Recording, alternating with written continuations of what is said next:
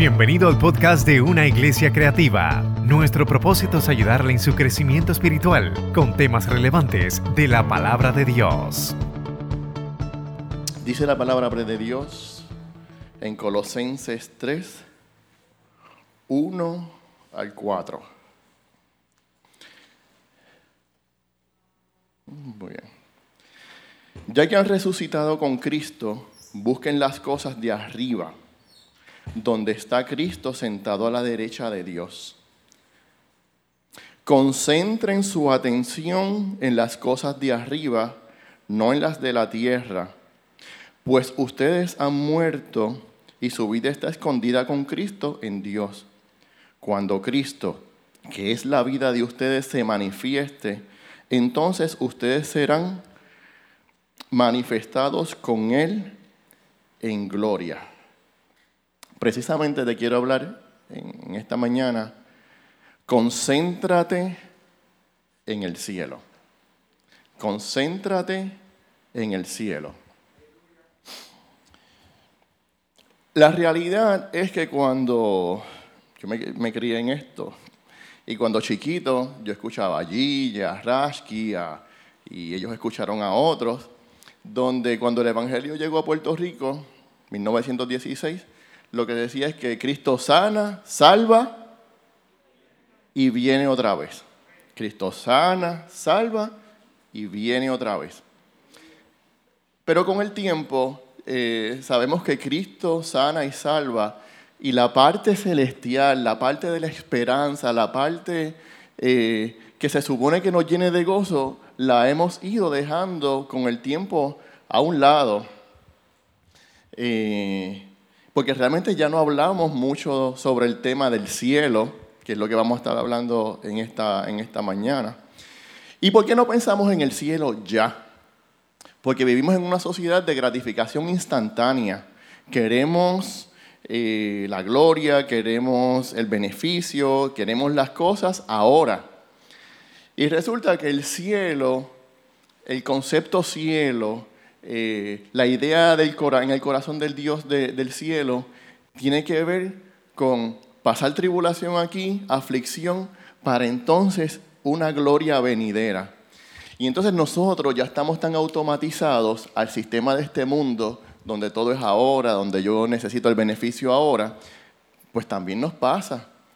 Y, y yo mismo me he dado cuenta que aún en la misma iglesia está casi aprisionada por, porque el Señor te va a bendecir ahora, porque el Señor quiere que tú...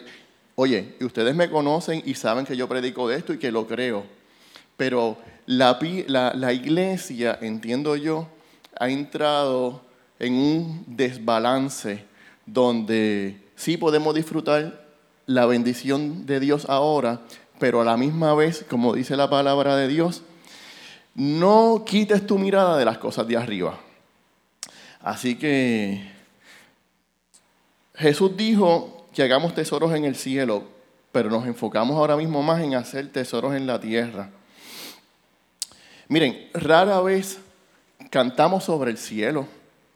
Eh, Solange me preguntó esta semana eh, cuál era el tema, porque normalmente eh, el tema ya yo lo tenía hace tiempo, esto, y normalmente cuando tengo un tema, yo voy donde la líder de adoración y le digo, eh, quiero que cantes esto, quiero que esto para la administración, para cuando los hermanos se caigan y los tengan que arropar. Y esto. Pero la realidad es que buscando así en mi cabeza, le di el tema y no, ¿verdad? Porque tampoco esperaba. Eh, la realidad es que no, no se han escrito muchos libros acerca del cielo. Y la pregunta mía es, eh, bueno, antes de hacer la pregunta, Dios ha puesto en el corazón del hombre, dice Eclesiastés 3:11, una mentalidad y un corazón de eternidad en todos los hombres. Sin embargo, dice la palabra, Dios lo hizo todo hermoso para el momento apropiado. Él sembró la eternidad en el corazón humano. Pero aún así el ser humano no puede comprender todo el alcance de lo que Dios ha hecho desde el principio hasta el fin. Eh, la eternidad, Dios la puso ahí, lo vemos en religiones orientales, religiones antiguas, que siempre han estado en esa búsqueda de qué hay más allá, que cuando yo parta de este mundo, y siempre ha sido un misterio, pero la Biblia nos da tantas y tantas referencias, más de 500 referencias, eh, lo cual es un poquito complicado porque si tú quieres eh, trabajar, ¿verdad? Un sermón en media hora, hermanos, hoy sí que vamos a terminar temprano. Eh, si tú quieres terminar un, sermón, es, bien poco el, tiempo. Dios nos, ha dado una mentalidad que se supone que sea de peregrinos y extranjeros. Es como, yo no soy de este mundo, eh, y, normalmente eso cuando yo era chiquito en la escuela dominical no nos enseñaban mucho. No, tú no eres de este mundo y ya tú ibas a la escuela con, ese concepto. No, yo no soy de este mundo. Y tú veías el mundo y tú sabías que tú no eras de ahí. Eh, hago esta referencia del cine y oramos mi, película favorita de todos los tiempos, pero siempre, ever, es The Matrix, especialmente la original. Esa película ha ministrado a mí en muchas, en muchas facetas en mi vida. Yo puedo hacer como 20 predicaciones, sacar un evangelio. no, no lo voy a hacer. Pero uno de, los aspectos que me gusta es que Neo, que es el protagonista, él está en esta burbuja del mundo, ¿verdad? El mundo tal como lo conocemos ahí, él vivía ahí, pero él en su corazón, él, sabía, mm, esto como que no anda bien, como que debe haber algo más, como que vivo aquí, pero, pero algo como que no está bien aquí. Yo no soy de aquí, o, yo no se supone que esté aquí. Y por ahí, hermano, vea la película y se ha ministrado. Oramos. Padre, en esta hora te doy gracias, Señor, por el privilegio tan hermoso, Padre, que es pararse aquí, Señor, y hablar de tu palabra. Gracias por todo lo que tú has puesto en mi corazón en estos tiempos, Señor. Entiendo, Señor Padre, que esta palabra es para este momento, Señor, para esta hora. Ayúdanos, Dios mío, a desarrollar una mentalidad de peregrino, a reconocer, Señor, que no somos de este mundo, Padre. Y sobre todo, sobre todo, sobre todo, permite que esta vez el pastor Manning sí termine temprano. En el nombre de Jesús, la iglesia dice, amén. Ok, ¿por qué debo afinar? ¿Por qué debo eh, fijarme en las cosas de arriba? ¿Por qué yo debo afinar? Eh, yo puedo escuchar muchas cosas, pero ¿por qué yo debo afinar mi oído al cielo? ¿Qué relación tengo yo ahora mismo con el cielo? Eh, porque quizás no me lo han enseñado, quizás no lo he aprendido, pues yo te voy a orientar un poquito esta, en esta mañana. Miren, todo ahora mismo, usted tiene una relación bien seria y directa con el cielo, aunque usted no lo crea o no se haya dado cuenta todavía. Lo primero es que nuestro Padre, tu Padre, mi Padre, está en el cielo. Mateo 6.9 dice que Dios está en el cielo. El mismo Jesús dice, Padre nuestro, que estás donde. Así que tu Padre está en el cielo. Y ahí tienes tu primer dato de algo que ahora mismo tienes en el cielo. Tu Padre a quien le oras, tu Padre quien te ha bendecido, tu padre quien te protege, tu padre quien tú le has dicho, estoy loco por conocerte, tu padre quien en oración tú le has dicho, estoy loco o loca por ver tu rostro. Ese padre a quien tú le has hablado toda tu vida o desde que aceptaste a Cristo como tu Salvador, quien te conoce, quien te ve, quien te cuida, quien te mima, tu padre está en el cielo. No tan solo tu padre está en el cielo, tu Salvador está en el cielo. Hebreos 9:24 dice, en efecto, Cristo no entró en un santuario hecho por manos humanos, simple copia del verdadero santuario, sino en el cielo mismo, para presentarse ahora ante Dios en favor nuestro. Tu Padre está en el cielo, tu Salvador está en el cielo. Tus hermanos están en el cielo. Hebreos 12, 23 dice, a la iglesia de los primogénitos, inscritos en dónde? En el cielo. se han acercado a Dios, el juez de todo, a los espíritus de los justos que han llegado a la perfección. Mi mamá está ahí. Posiblemente tu mamá está ahí con la mía. Edelmira, la mamá del pastor, está allí con mi mamá, quizás haciendo una competencia de moño.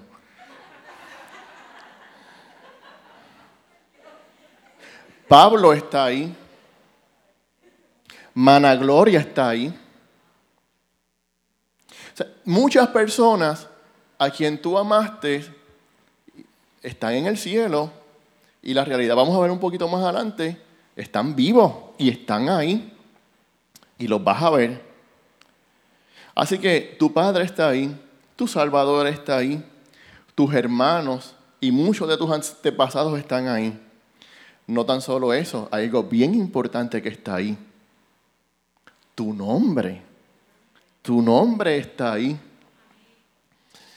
Eh, Lucas 10, 20, luego voy a hablar un poquito más allá, Jesús mismo diciendo, sino que alegrense en que sus nombres están escritos en el cielo. Eso está tu Salvador, está eh, tu, tu Padre, están tus hermanos tu nombre, o sea, mi nombre ya está allí. Hay algo que dice Manuel Guadalupe con mi nombre. Y posiblemente también mi nombre esté aquí. Tu herencia, tu herencia está en el cielo. Primera de Pedro 1.4 dice, y recibamos una herencia indestructible, incontaminada e inmarchitable tal herencia está que reservada en el cielo para quién? Para ustedes. O sea, ya tú tienes propiedad y algo a tu nombre, si estuviésemos hablando de real estate, eh, que está allí, tiene tu nombre, tienes una propiedad, tienes una herencia, y no tan solo tienes una propiedad, porque yo puedo tener una propiedad en, en otro país, pero quizás yo no soy ciudadano de ese otro país, simplemente tengo una propiedad. Pero resulta ser que ese lugar físico donde la mayoría de nosotros pertenecemos, eh, ya tú eres ciudadano de ahí. Dice Filipenses 3:20, esa no está ahí, pero se la voy a leer para que la... En cambio, nosotros somos ciudadanos del cielo, de donde anhelamos recibir al Señor, al Salvador, el Señor Jesucristo. Miren, no sé cuántos han podido o han tenido la oportunidad de salir eh, fuera del país. O sea, fuera del país, no Estados Unidos, a otra parte, en un vuelo internacional. Eh, pues yo lo he hecho. y se siente un feeling tan bueno cuando eh, tú llegas al aeropuerto y hay, una, hay dos flechas. Una que dice los otros y los ciudadanos. ¿ah? Y tú te metes por ahí, por donde dice ciudadano. Pues la fila a veces es más corta. Y entonces está ahí el de TCA mirándote. Y tú ahí como que algo que declarar. No, pero a nosotros no nos va a pasar eso. La cosa es que cuando eh, me ha pasado varias veces que a lo mejor tú estás así como que un poquito, ahora son más friendly. Y una vez miran tu pasaporte, ven que tú eres ciudadano. Y especialmente eh, eh, me da emoción cuando después que ha pasado mucho tiempo fuera de, cierran el pasaporte y te dicen, bienvenido a casa. Yo estoy loco porque en el cielo el Señor me diga, ah, sí, ah, Manuel, bienvenido a casa. Es tu casa, hermanos. Eh, lo que pasa es que, siempre lo digo, me gusta mucho este versículo, la Biblia dice que ninguno que milita se enreda en los negocios de la vida a fin de agradar a aquel que nos tomó por soldado. La realidad es que nos enredamos nos enredamos en esta vida, en el trabajo, en la familia, en, oye, y está bien y tenemos que ser responsables, pero el llamado en esta mañana es, puedes hacer todo eso pero a la misma vez no pierdas de perspectiva dónde está tu verdadera casa, dónde está tu tesoro, dónde está tu herencia, dónde está tu ciudadanía. Así que tus tesoros, como mencioné, están en el cielo.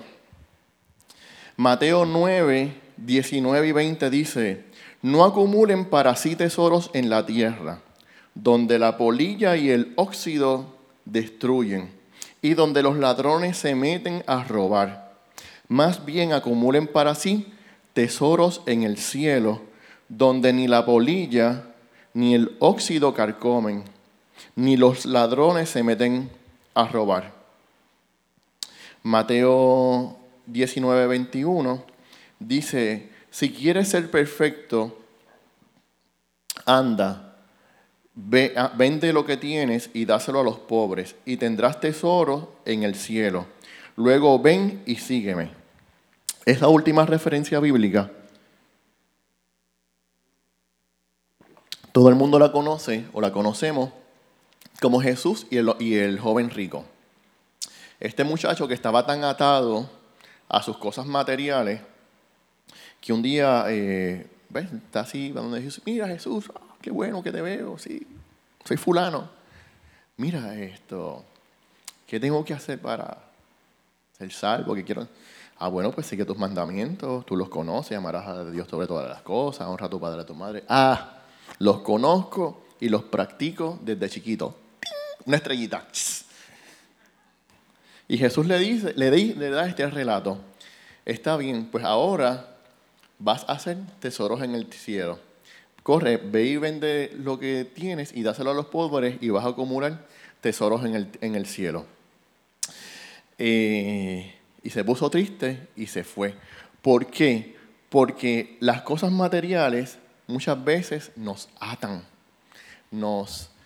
Eh, no, esto es mío, esto es... Porque somos así por naturaleza.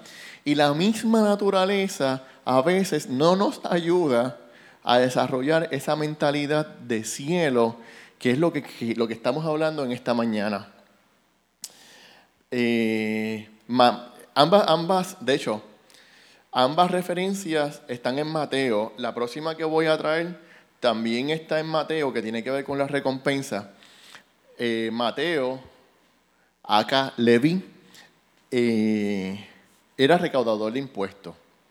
So, Mateo habla mucho sobre lo que tiene que ver con el dinero, con, porque yo estoy seguro que Jesús impactó bien fuerte su vida porque los, eh, los recaudadores de impuestos publicanos normalmente eran nombrados por Roma para, eran como unos agentes de hacienda, que van pero en vez de tú ir allá libre y voluntariamente el día 15 de abril, esto, a ir allí donde Paquito, Paquito,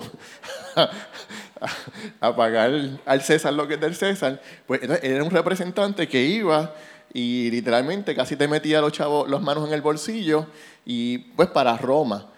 Pero obviamente era, se conocía mucho por la corrupción porque, ok, esto es para Roma, ah, pero aquí tengo un chenchito, ¿verdad?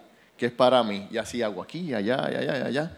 Entonces, por eso es que yo veo que Mateo le da mucho énfasis a, lo que es la recompensa, el galardón, el acumular tesoros en, el cielo en vez de aquí, porque obviamente sabemos que, por la naturaleza del trabajo era un hombre que ya eh, debió haber estado hasta rico por haber estado acumulando riquezas, ¿verdad? Así que tu herencia está allí, tu ciudadanía está allí, tus tesoros están allí. Como les mencioné, ahorita, hay bien pocas referencias sobre el cielo. Esto, una de ellas es Pastor Dave Williams, pastor Asamblea de Dios. Y aquí saqué mucha información. Eh, él entiende, no, no, no otorgo ni, ¿verdad?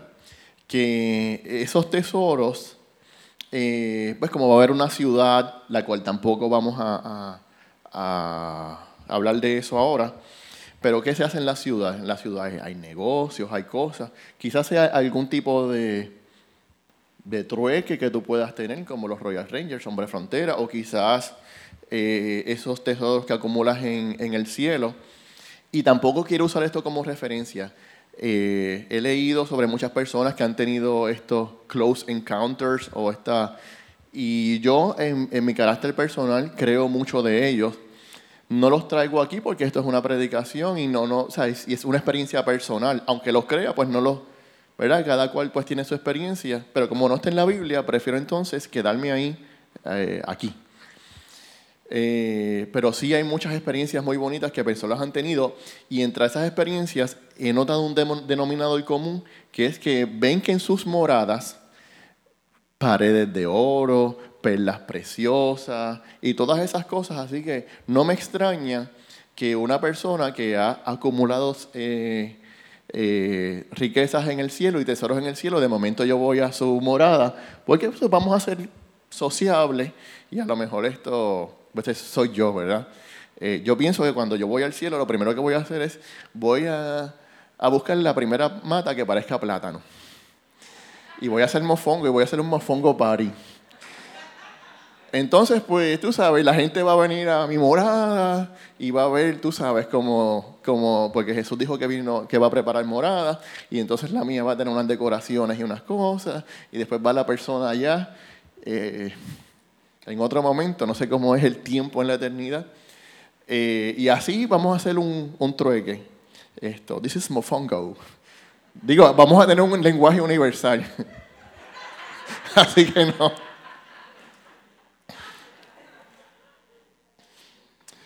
Tu recompensa está en el cielo. Mateo 5, 11, 12 dice, dichosos serán ustedes, dichosos, bendecidos. Eh, Dichosos serán ustedes cuando por mi causa la gente los insulte. ¿Cuántos quieren ser dichosos en esta mañana? Bienaventurados. Cuando los insulten, los persigan y levanten contra ustedes toda clase de calumnia. Alégrense y llénense de júbilo, porque les espera una gran recompensa en el cielo. Segunda de Corintios 4, 18.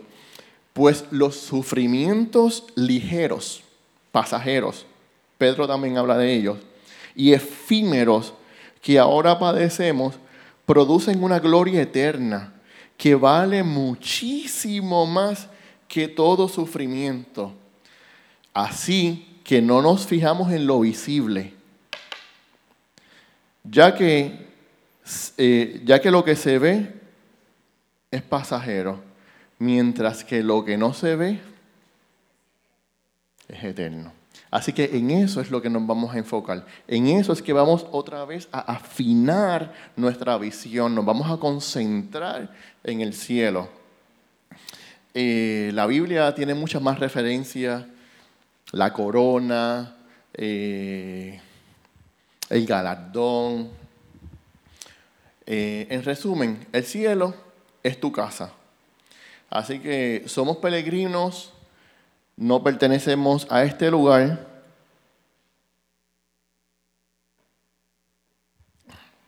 Y hermanos, necesitamos vivir a la luz, al espectro de lo que es el cielo en nuestra vida.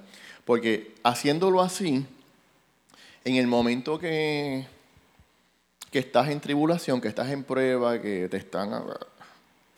En el momento que estás siendo dichoso, y tú dices, ah, párate, esto es temporero. Lo que viene es mucho mejor. Así que aguanta, como dice la palabra. El que perseverare hasta el fin, ese será salvo. Así que hay muchísimas referencias bíblicas. Dios mío, Miren, estamos bien. Vamos bien. Hay muchísimas referencias bíblicas, la cual ah, tuve que cortar ayer esto. Angie me dice, no Manuel, no te, porque la semana estuvo bien rush y bien. Digo, gloria a Dios. ¿Verdad? Ni modo. Eh, la semana estuvo fuerte y Angie me dice, no, Manuel, no te preocupes, yo te cubro el sábado, así que tú quédate ahí, eh, preparándote ahí en el Señor, esto, para tu predicación. Gracias, mi amor. Me llama como a las 7.45, mira, este empleado no viene, que me llamó que está enfermo, que... Ah, relax.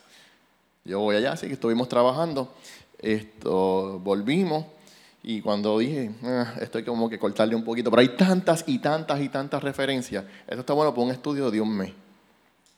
Así que, no, pero, no, no, no, y Hay una experiencia que Pablo tuvo, esa no está aquí, la, puse después, en 2 Corintios 12, 2 al cuadro. Dice, conozco a un seguidor de Cristo que hace 14, hablando del mismo, que hace 14 años fue llevado al tercer cielo.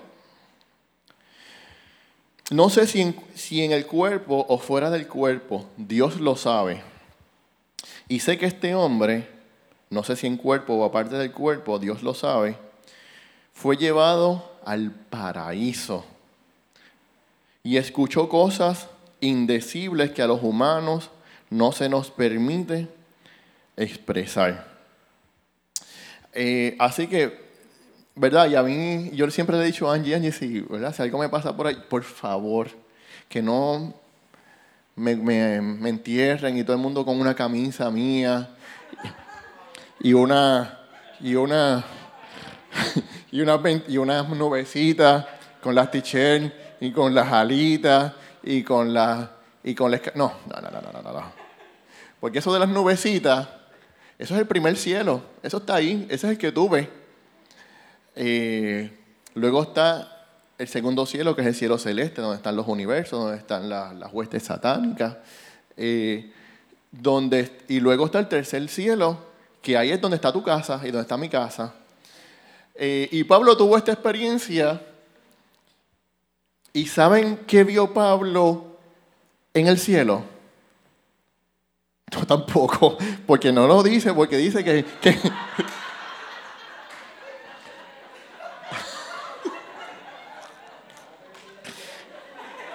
no, porque es que ahí lo dice, ¿ves?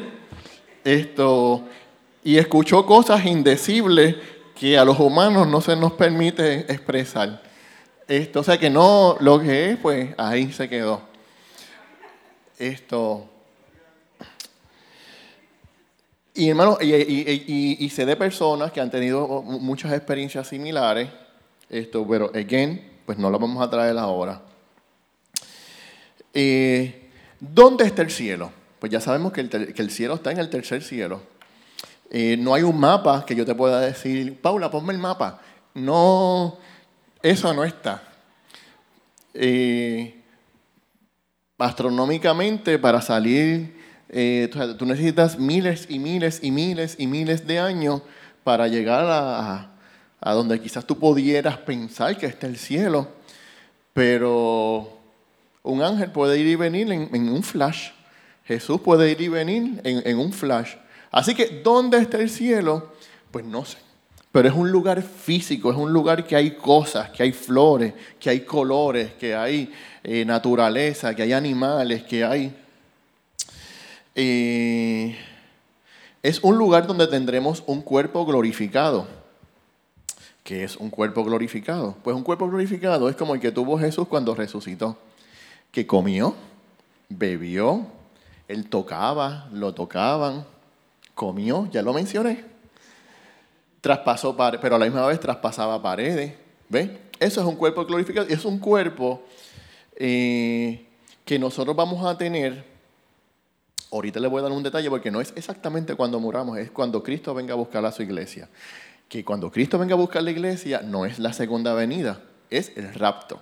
Pero eso es escatología y, eso, es, eso está en el estudio del mes.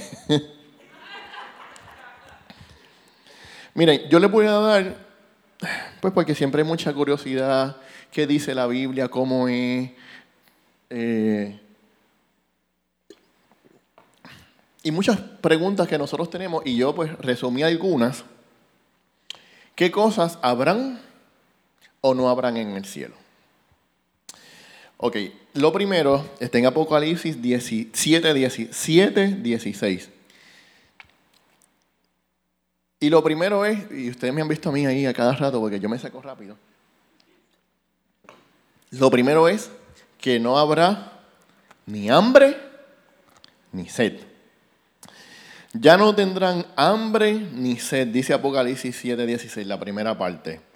Así que en la, iglesia, en el cielo, no van a ver fotos de, de niños desnutridos, ni, ni, no va a haber hambre. Esto, a lo mejor cuando vayas a comprar algo o hacer algo en la ciudad, de, en, una de en la ciudad principal eh, de la Nueva Jerusalén, a lo mejor, pues yo, yo pienso en el cielo, pienso más en el campo. Lo que pasa es que hay muchas referencias bíblicas acerca de, de, la gran ciudad. Es una ciudad que mide aproximadamente como una cuarta parte de, de los Estados Unidos y esa es la ciudad principal, la Nueva Jerusalén, y, la Biblia pues da las medidas. Y quizás un día yo estoy en mi casa, pero luego voy a la ciudad y, y no sé, voy a comprar algo, voy a canjear algo y nadie me va a decir, ¿quieres cooperar con los niños con hambre? no, eso no. Eso no va a estar allí. Eh,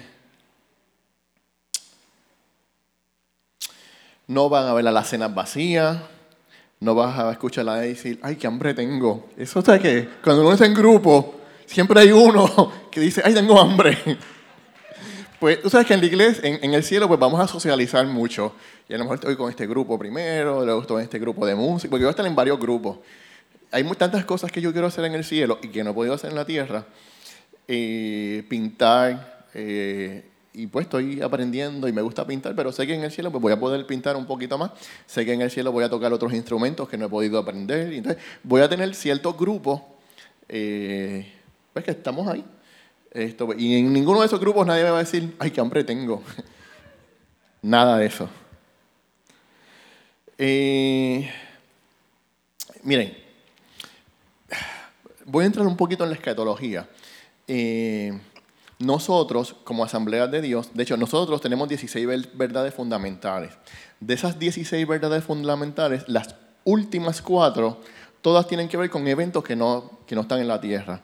El rapto, el reino milenial, eh, eh, cielo nuevo, tierra nueva, y no me acuerdo la otra. Eh, ¿Qué les iba a decir? Bueno, pues la, la cosa es que esto pues de, esas 16 verdades fundamentales, gran parte tiene que ver pues, con estas enseñanzas. Esto. Y se me olvidó lo que. Como que me fui. Iba a decir ahorita me acuerdo, no se preocupen. Miren, esto. En Apocalipsis 7, 16, que tampoco habrá en el cielo, no van a haber lágrimas. Ah, sí, lo, vuelvo atrás, perdón. Me acordé. Pues las asambleas de Dios, eh, nosotros creemos en, la venida de Cristo pre-tribulación. Nosotros tenemos hermanos en Cristo perfectamente salvos, igual que usted, igual que yo, que piensan que van a estar eh, durante la tribulación en la tierra. Pues está bien. Se van a sorprender cuando no cojan tribulación y nos vamos en el cielo. Esto, y nosotros entendemos que antes de la tribulación, nosotros vamos a a ser salvos. O sea, nosotros vamos a ser arrebatados en, en el rapto. Durante siete años naturales de la tierra, nosotros lo que vamos a estar haciendo es comer. Vamos a estar en las bodas del Cordero, lo que es comida, bebida, fiesta, algarabía. Es como una fiesta, es como un welcome party. Eh, digo, en términos de ahora, y yo estoy emocionado porque ahí yo voy a, conocer a tanta gente. Esto, voy a conocer a, a Pablo. Realmente quizás la fila de Pablo está un poquito llena, porque todo el mundo quiere conocer a Pablo. Es como la fila de Harry Potter cuando, cuando tres horas, aunque en el cielo eso se va volando. Miren, eh, no habrá lágrimas. Apocalipsis 7, 17 no está ahí. Dios secará todas sus lágrimas y los cuidará el cordero que está en medio del trono, así como el pastor cuida sus ovejas y las lleva manantiales de agua que da vida. en el cielo no va, a haber, no va a haber hambre ni sed, no va a haber lágrimas. El cielo está lleno, lleno, lleno de luz. No hay noche. Dice Apocalipsis 7:16, ya no tendrán hambre ni sed ni los quemará el sol, ni los molestará el calor. Y eso es bien importante saberlo. Hmm. En el primer paraíso, en el, en el Edén, eh, Dios creó a Adán y Eva y creó allí un, un huerto bello, una cosa preciosa, unos ríos que pasaban por allí. Y Dios le dio la asignación al hombre de que trabajara la tierra, de que, tú sabes, de que administrara, eh, y, y lo hizo. Y luego en la caída del hombre, Dios le dice, ahora vas a hacer lo mismo, pero esta vez vas a sudar y esta vez vas a sufrir. Eh, digo esto porque yo entiendo, Dios es un Dios que le gusta que la gente haga algo y trabaje y cosas.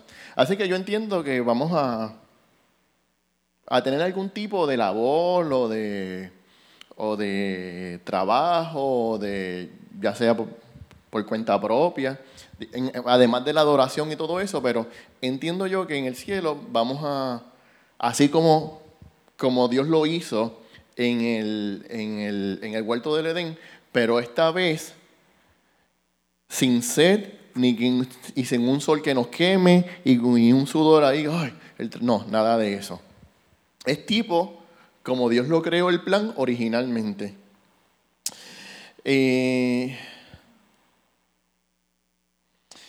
miren, el cielo está tan lleno de luz que parte de esa luz la recibió Pablo cuando iba de camino a Damasco persiguiendo a los cristianos y de momento se cae del caballo y esa luz fue, o sea, el cuerpo humano, tu cuerpo no está preparado para ir al cielo. Por eso es que nuestros cuerpos serán transformados, porque así mismo, ni a mitad de viaje no llegamos.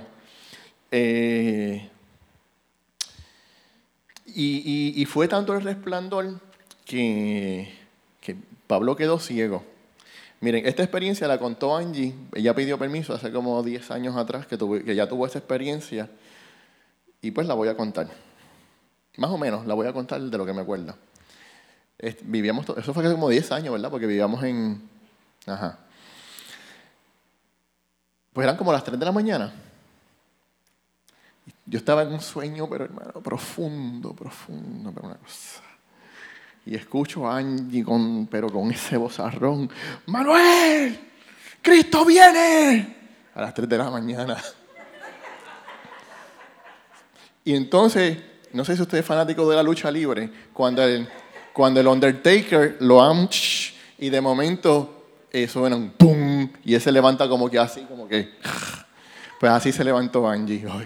Y, y yo la, Manuel, Cristo viene.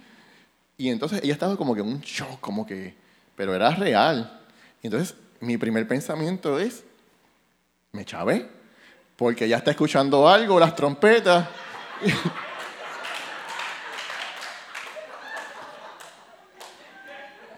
y yo vengo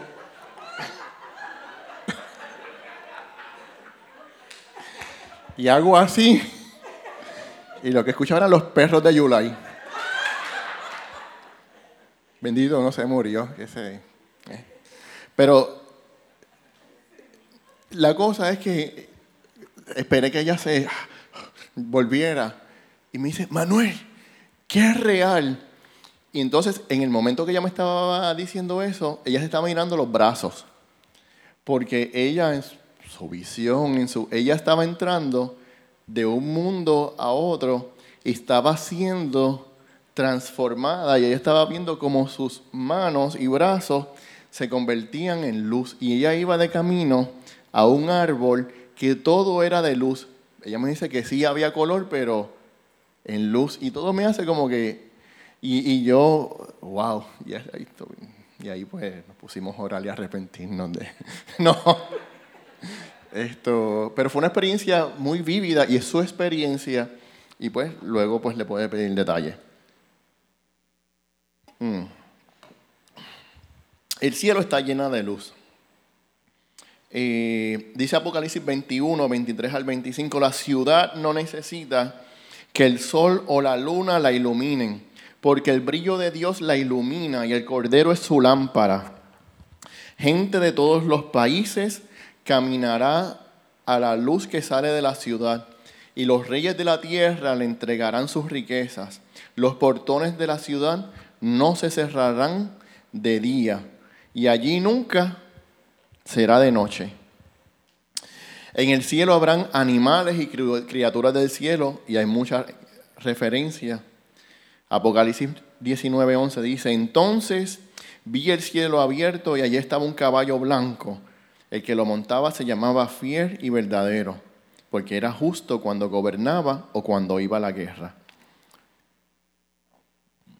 Este slide no está, Apocalipsis 7:17 dice, en el cielo no habrán lágrimas, Dios secará todas las lágrimas y los cuidará el cordero que esté en medio del trono. No va a haber tissue paper, no va a haber vicine para los ojos rojos, no van a haber moquitos ni mascarillas. En el cielo no habrá dolor. Apocalipsis 21:4 dice, él secará sus lágrimas y no morirán jamás, tampoco volverán a llorar, ni a lamentarse, ni sentirán ningún dolor, porque lo que antes existía ha dejado de existir. Ayer mismo estaba escuchando a Juan Luis Guerra, en el cielo no hay hospital, de seguro, no habrá depresión, no van a haber corazones rotos, no van a haber accidentes, no va a haber eh, sala de emergencia. ¿Cómo nos vamos a estar relacionando en, en el cielo? Pues miren, en el cielo vamos a tener un amor perfecto entre el uno al otro. Eh, no va a haber matrimonio. Y tú vas a decir, ah, ah. Pero es, es que si, si tú dices ah, es que realmente la mentalidad de la tierra te está atrapando. Porque lo que pasa es que el matrimonio es para esta tierra, es, la base de la sociedad, es la base de la familia, y el matrimonio está perfectamente diseñado para esta tierra. Pero cuando estemos en el cielo, es otro sistema de relaciones. ¿Ves? Eh, digo, y eso lo digo porque, oye, tú sabes, uno ama a su esposa y uno como que, como que no se ve, pero cuando tú entiendes que es que Dios está sustituyendo este tipo de relación por uno más perfecto, más grande, más puro, más santo, más, más alegre, más chistoso, pues dice, ah, pues mira, sí. Eh, y la mente te, te comienza... Nos vamos a relacionar en amor perfecto con otros en armonía. Esto... Miren, una vez... Eh, bueno, realmente no lo voy a, no lo voy a traer, pero en, Mateo 22, 29 al 33, eh, cuando los saduceos querían hacerle una trampa a Jesús, y unas preguntas capciosas, los saduceos no creían ni en los ángeles ni en, ni en la resurrección. los fariseos y gran parte de, de otros grupos religiosos sí. Pero entonces esto, le hacen esta historia a Jesús, mira Jesús, y esto, yo me caso con esta mujer y me muero, y después, porque en, la ley si, si se murió un hermano, pues el otro hermano que venía tenía que casarse con ella. Y le dieron un ejemplo bien, bien absurdo, que se murieron siete maridos. Mire, si yo fuera el número cinco, yo, yo me iría del país.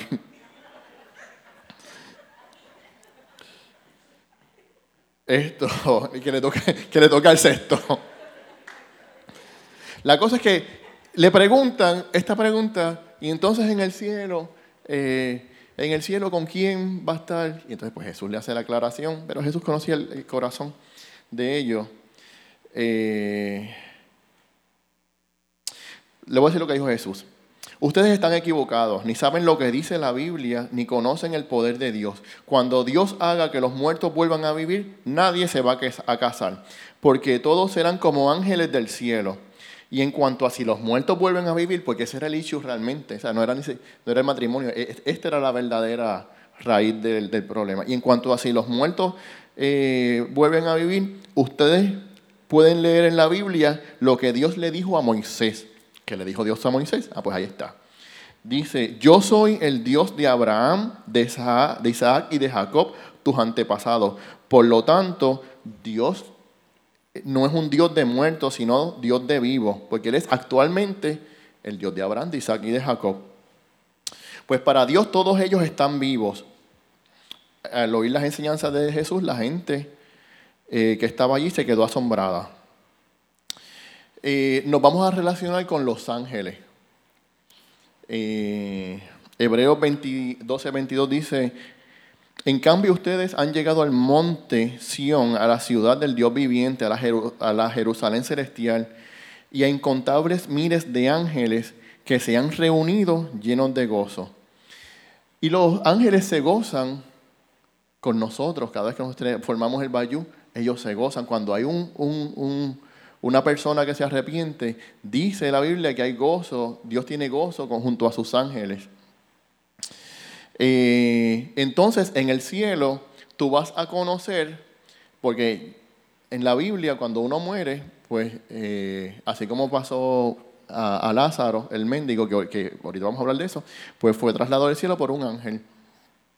Y la Biblia dice que tenemos ángeles que trabajan a nuestro favor. Pues cuando estemos en el cielo nos vamos a relacionar con ellos. Ah, mira, y vamos a estar hablando. ¿Te acuerdas aquella vez que te ibas a ir por un barranco pero no te fuiste? Sí, me acuerdo. Ah, pues mira, fui yo. Esto, y así, sí, porque es que, es que lo que pasa es que esto, es otra, esto es otro estudio de otro misma.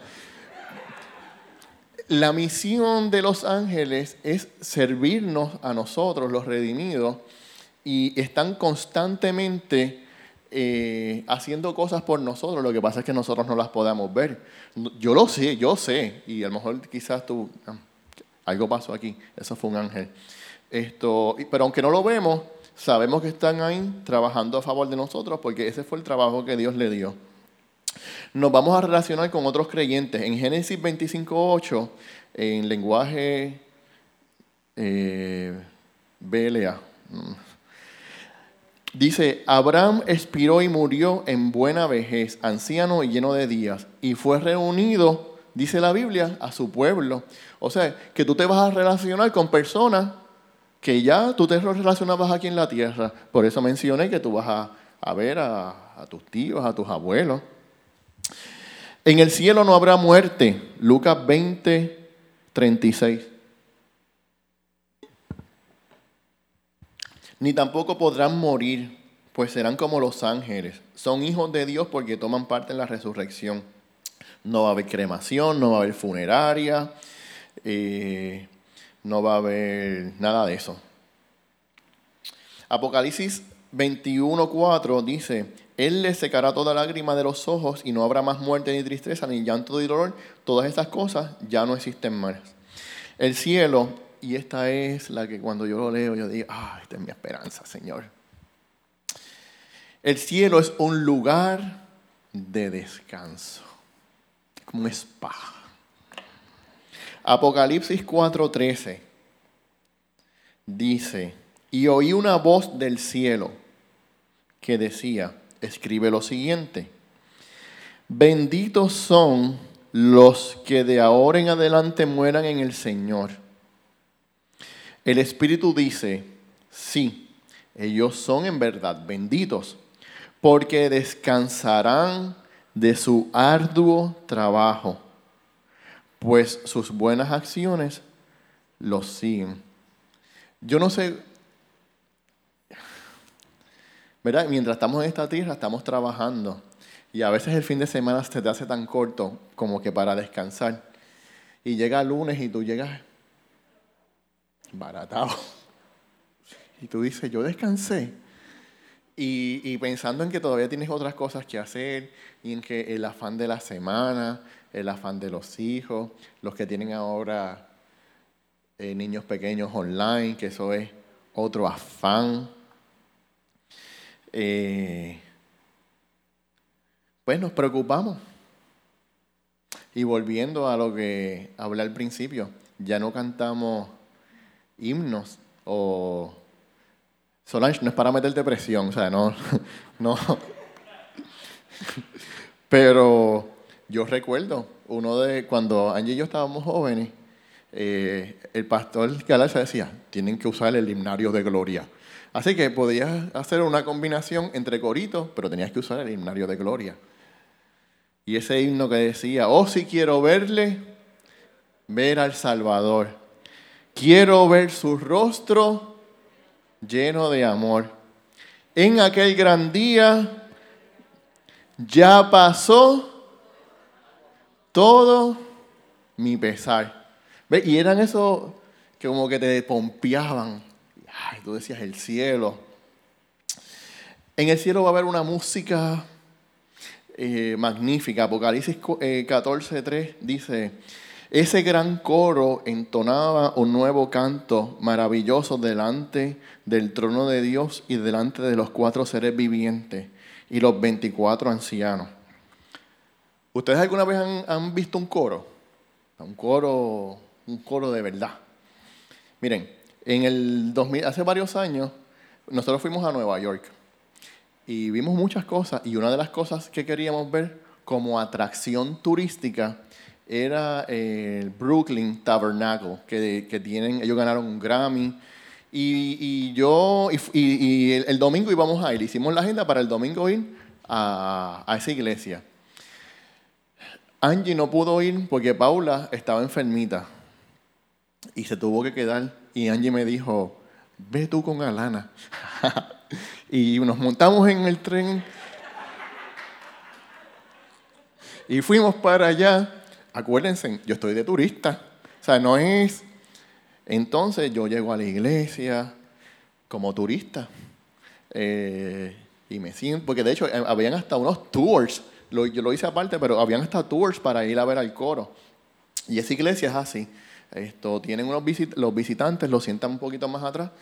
Esto, hermano, y cuando ese coro desde antes, cuando empieza a cantar, y esa pescosa de presencia de Dios empieza, y yo que fui como turista, y empiezo a llorar, y yo, y, wow, bien pocas veces así, tú sabes, eh, tú lo sientes al momento, y eso fue ahí arrancando.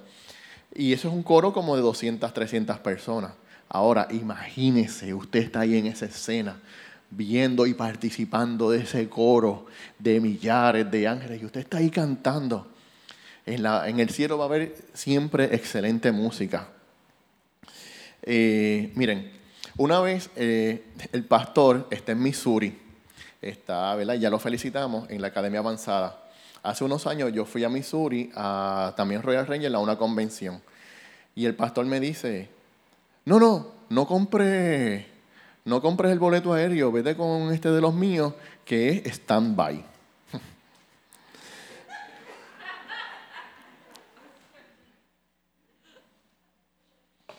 Yo salí viernes de la actividad, yo llegué el lunes aquí a Puerto Rico, viajando stand-by. Me tuve que quedar una noche en, Chicago y otra noche en Tampa. Y a mí me gusta leer, entonces eh, compré, fui a, estaba leyendo un libro y lo acabé. so, fui a una, una de las librerías a buscar algún libro para leer y me compré, y yo creo que aquí lo han vendido, Don Piper, 90 minutos en el cielo, 90 minutes in heaven.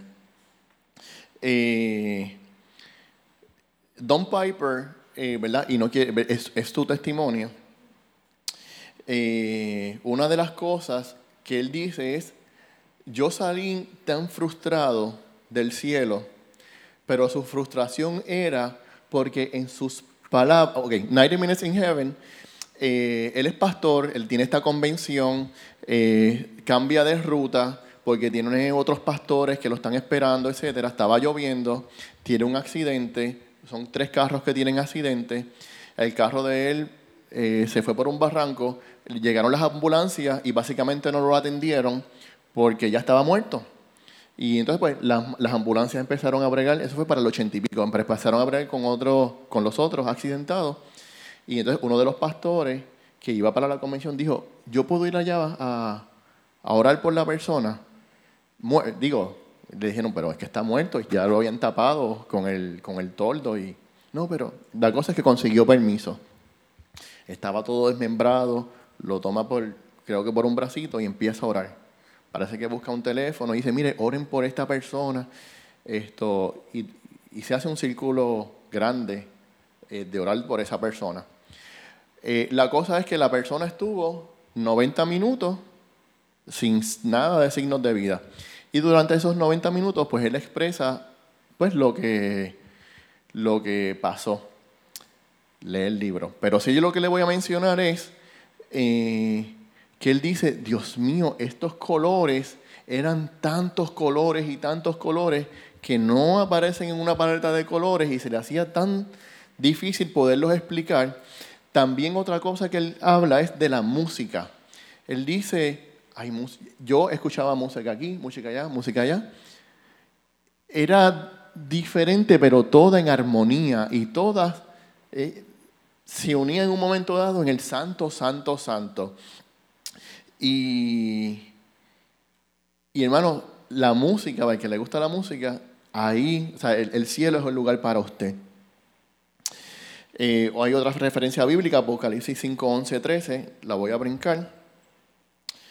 Eh, en el cielo, Paula, brinqué. En el cielo reconoceremos a otros. La transfiguración eh, se da en, los tres evangelios. La transfiguración es cuando está Jesús eh, y se lleva a Pedro, a Juan y a Santiago. están orando y de momento el rostro de Jesús le empieza a brillar bien blanco. Y de momento aparecen estas figuras, estas dos personas. Y Pedro dijo, Elías, Moisés. Nadie le dijo que era Elías y Moisés, pero los reconoció. Cuando usted vaya al cielo, eh, usted va a reconocer personas. Ah, tú eres fulano. Sí, tú eres fulano. Tú eres fulano. Y vas a reconocer personas. Eh, ¿Por qué? Porque en el cielo vamos a mantener nuestra identidad. En Lucas 16, 19 al 31, eh, yo, Paula, te había dicho que lo menciones, pero todo el mundo conoce la historia eh, que habló Jesús sobre, eh, sobre Lázaro y el hombre rico, donde en un momento dado Jesús hablando, diciendo, mira, está el, el hombre rico en el Hades y puede mirar allá que está Lázaro recostado en la mesa de honor de Abraham y están comiendo. Y allá va Lázaro y dice, mira, por favor, permite que Lázaro esto, moje eh, la punta de su dedo. Y, y, Abraham le dice, no, eso, eso, no se puede, tú sabes, ustedes estuvieron allá. Por favor, esto, que le abren a mi familia. Ellos ya tuvieron a, a los profetas. Esta versión dice, ellos tienen la Biblia. La cosa es, y la idea de todo esto, es que Lázaro, que el rico pudo identificar a Lázaro allá en el cielo. Ah, ese es Lázaro. Y bueno, y ya finalizando, ahora estoy como Pastor Isaac. No, pero de verdad estoy finalizando. Miren, ya esto es lo último, se acabó.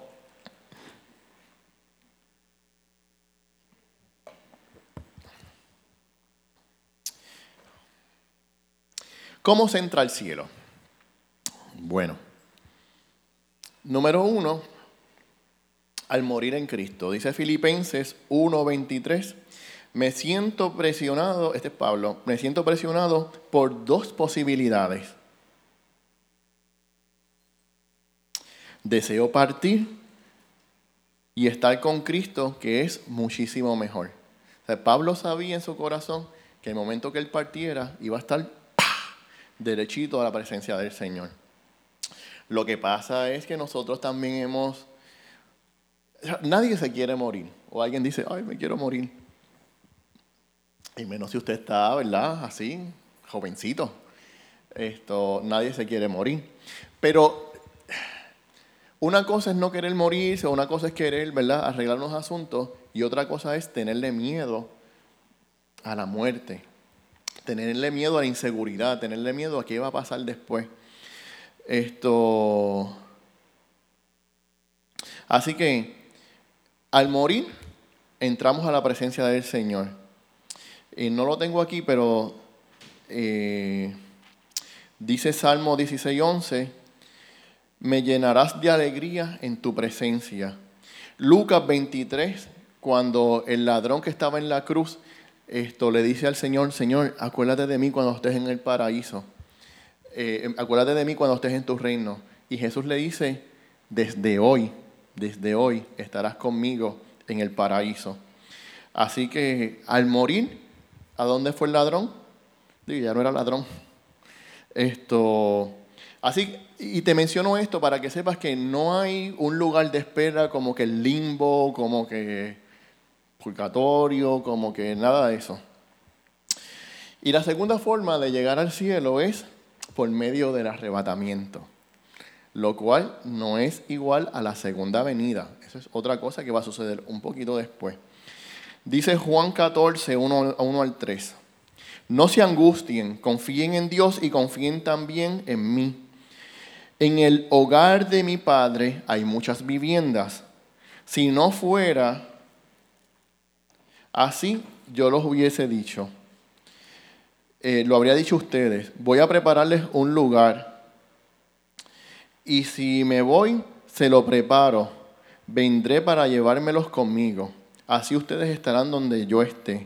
Ustedes ya conocen el camino para ir donde yo voy. Primera de Tesalonicense dice 4, 13 al 17, hermanos, no queremos que ignoren lo que va a pasar con los que ya han muerto para que no se entristezcan como estos otros que no tienen esperanza. ¿Acaso no creemos que Jesús murió y resucitó? Así también Dios resucitará con Jesús a los que han muerto en unión con Él. Conforme a lo dicho por el Señor, afirmamos que nosotros, los que estemos vivos y hayamos quedado hasta la venida del Señor, de ninguna manera nos adelantaremos a los que hayan muerto el Señor mismo descenderá del cielo con voz de mando, con voz de arcángel y con trompetas de Dios. Qué glorioso. Y los muertos en Cristo resucitarán primero. Y luego los que estemos vivos, los que hayamos quedado, seremos arrebatados juntos con ellos en las nubes para encontrarnos con el Señor en el aire. Y así estaremos con Él para siempre. Qué hermoso. Miren, yo estoy aquí predicando de milagro, de chiripa. ¿Por qué? Porque a mí se me olvidó registrarme.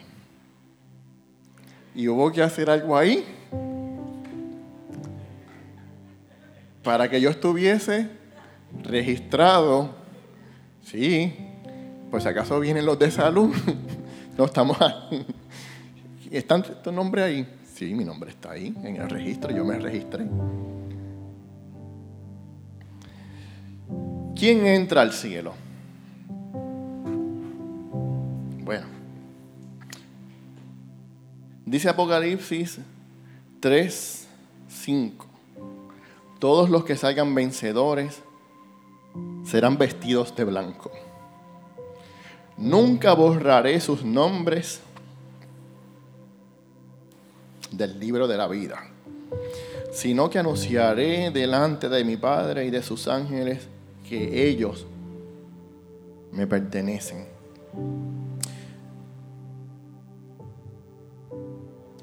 Eh, ese librito, ese libro, yo siempre, yo siempre, cuando chiquito, yo asociaba ese libro con el libro de oro del tío Nobel. ¿Se acuerdan? Pero no, este es un libro más importante. Es un libro que me enseñaron un corito que decía, con tinta de oro escrito está, escrito está, escrito está, tinta de oro escrito está, mi nombre escrito está. Y desde chiquito yo tenía, no, mi nombre está ahí. Y yo me imaginaba, porque antes venían unos, como unos marcadores que venían color silver y color oro. Y yo me imaginaba escribiendo mi nombre en ese libro con, con la tinta silver.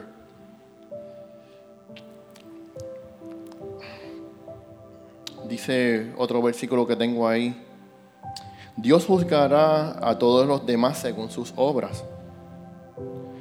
Y todo el que no tenía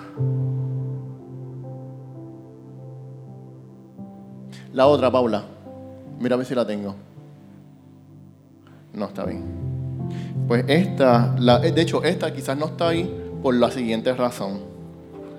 Esto fue como un, lapso que estuve cuando estaba preparando, digo, ¿lo pongo o no lo pongo? Y como que lo quité y, y el Espíritu me dijo, ponlo. Dios juzgará a todos los demás según sus obras. Y todo el que no tenía su nombre registrado en el libro de la vida fue lanzado al lago de fuego. Tristemente. Quizás yo, ah, pero es que Manny no es de, de infierno, o no me gusta, pero es la realidad. Esta semana estuve. A mí me gustan a veces los, himnos viejos. Y esta semana estuve y le puse a Angie eh, himnos de gloria de José Ferrer. Y tenían un montón. Y uno de los que me pompeaba mucho era si Nilda lo hizo, yo lo hago.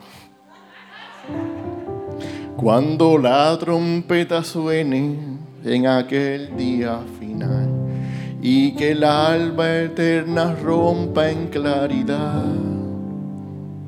Cuando las naciones salvas a su patria lleguen ya y que sea pasada lista y de estar cuando allá se pase lista, cuando allá se pase lista, cuando allá se pase lista. A mi nombre yo feliz responderé.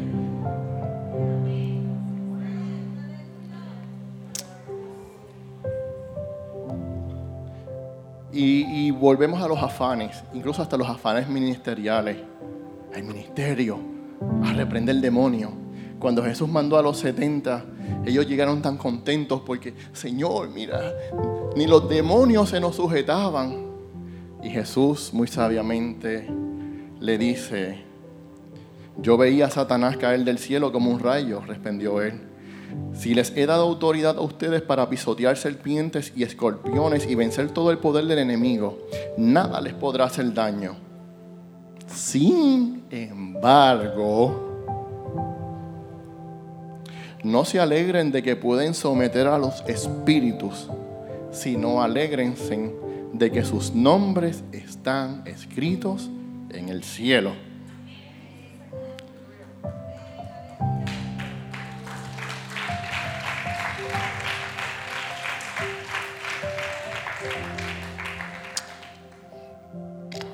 Termino con esto. Que es un poquito difícil o es un poquito personal. Cuando yo tenía la edad como de Manuel, Manuel, asómate. Así, más o menos como yo tenía esa edad, así, yo era así de flaco también. Esto, pues yo iba a la iglesia, yo... Y yo recuerdo la primera, la primera vez que el Señor me habló, yo andaba con, un amigo mío cuya tía, cristiana, sierva de Dios, de esas de... Y, y me dijo, estábamos en el pueblo, estábamos en la escuela superior, estábamos en el pueblo, y mira, mira, voy a ver aquí a Titi, no sé, porque a veces Titi le daba chavo o algo así.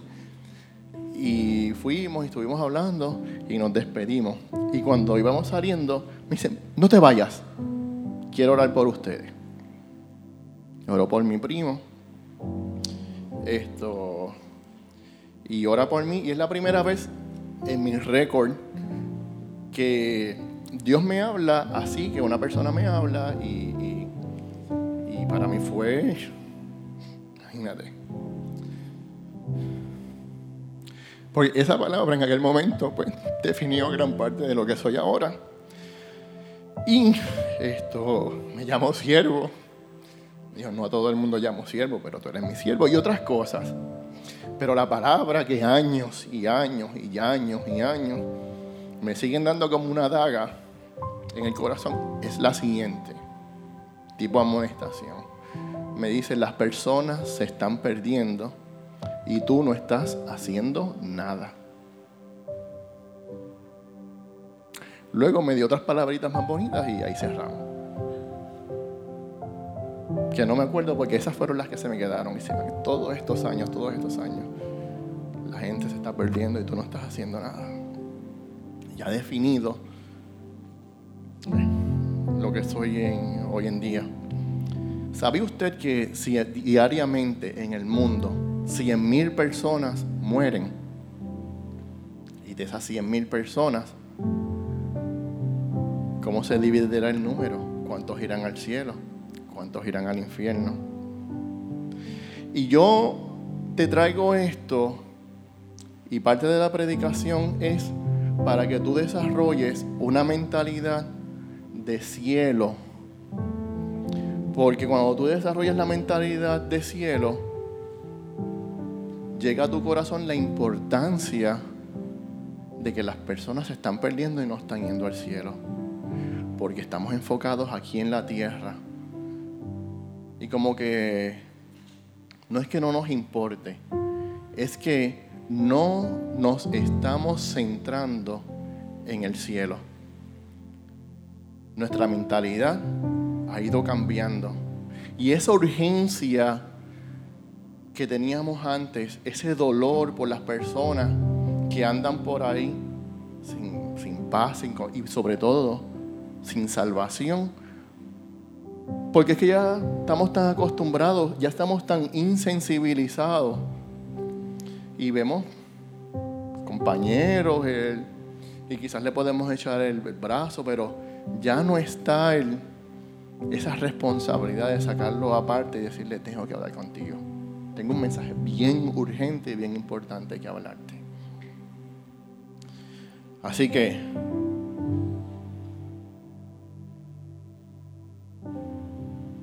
Cierra tus ojos. Inclina tu.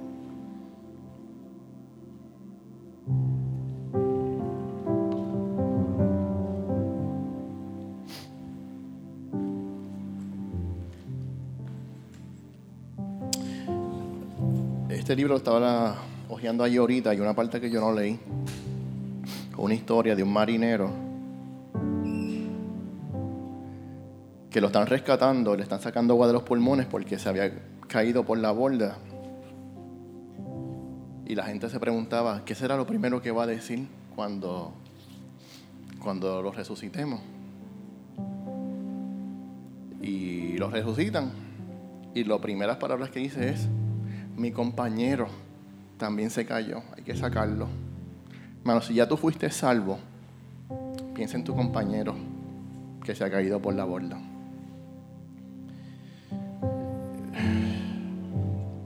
Yo le doy gracias a Dios por la vida de ustedes. Voy a orar por ustedes. Eh, sin antes eh, preguntarte, y lo voy a hacer bien discretamente, y ahí todo el mundo con sus ojitos cerrados, sus cabecitas inclinadas. Si tú entiendes en tu corazón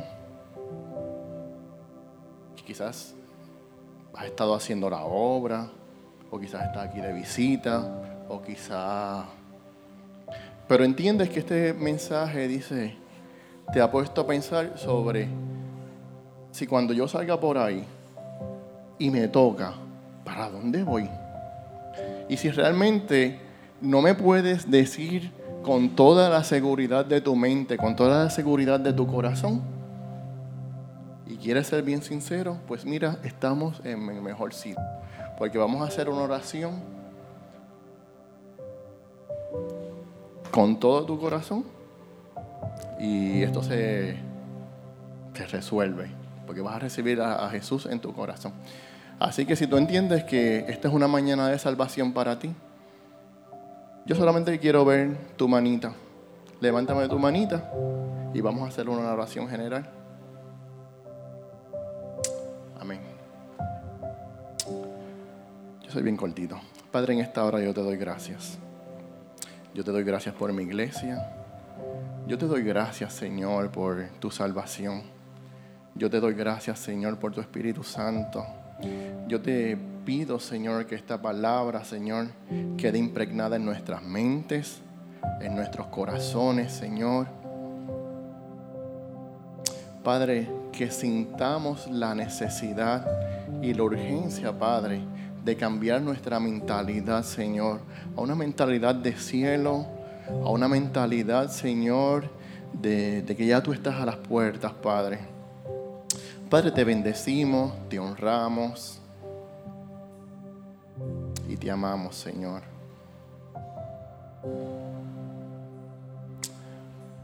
Vamos a adorar y...